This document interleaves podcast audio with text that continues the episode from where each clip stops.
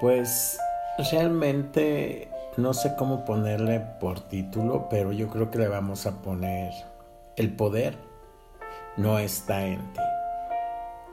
Recuerdo que hace años estaba yo escuchando una conversación donde cierto joven se acercó al pastor de la iglesia y le dice, pastor, quiero con todas mis fuerzas llegar a ser un buen cristiano. Mi problema es que estoy completamente seguro de que volveré a pecar.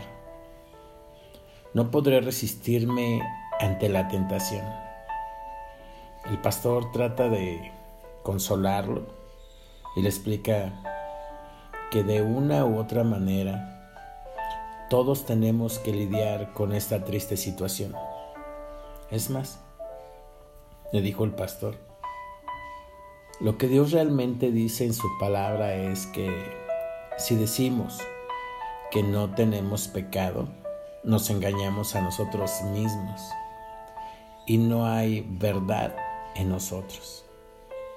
Que seamos pecadores no es una razón válida para no acudir a Jesús. Permíteme ilustrarlo. Hace años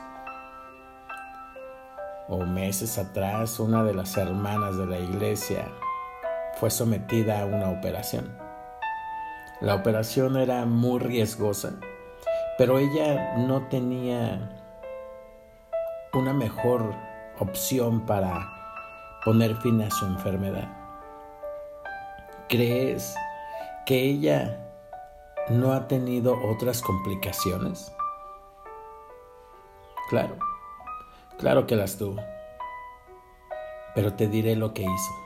Cada vez que tuvo un problema, sin pensarlo dos veces, acudió a su médico.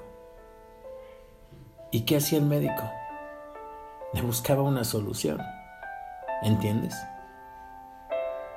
Mientras estemos en esta tierra, el pecado nunca dejará de ser un problema para los hijos de Dios. Si antes de acudir a Cristo esperas vencer todos tus pecados, entonces nunca lo harás. Si tu problema es el pecado, el mejor lugar para ti es donde se halla el único médico que puede dar solución a todas las enfermedades espirituales que provoca el pecado.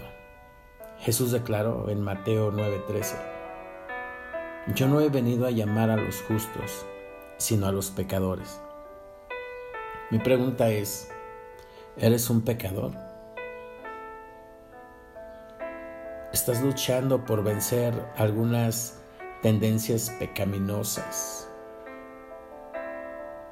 ¿Estás atravesando soledad?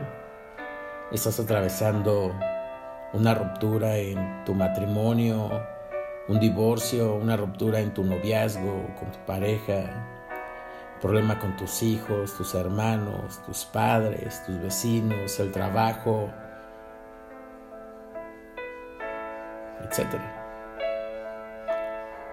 Si estás sintiendo que estás agonizando espiritualmente, ven al Señor. Es lo único que te puedo decir porque estoy igual. Ven al Señor. Él está esperando gente como tú y como yo. No para condenarnos, sino para limpiarnos y otorgarte salvación.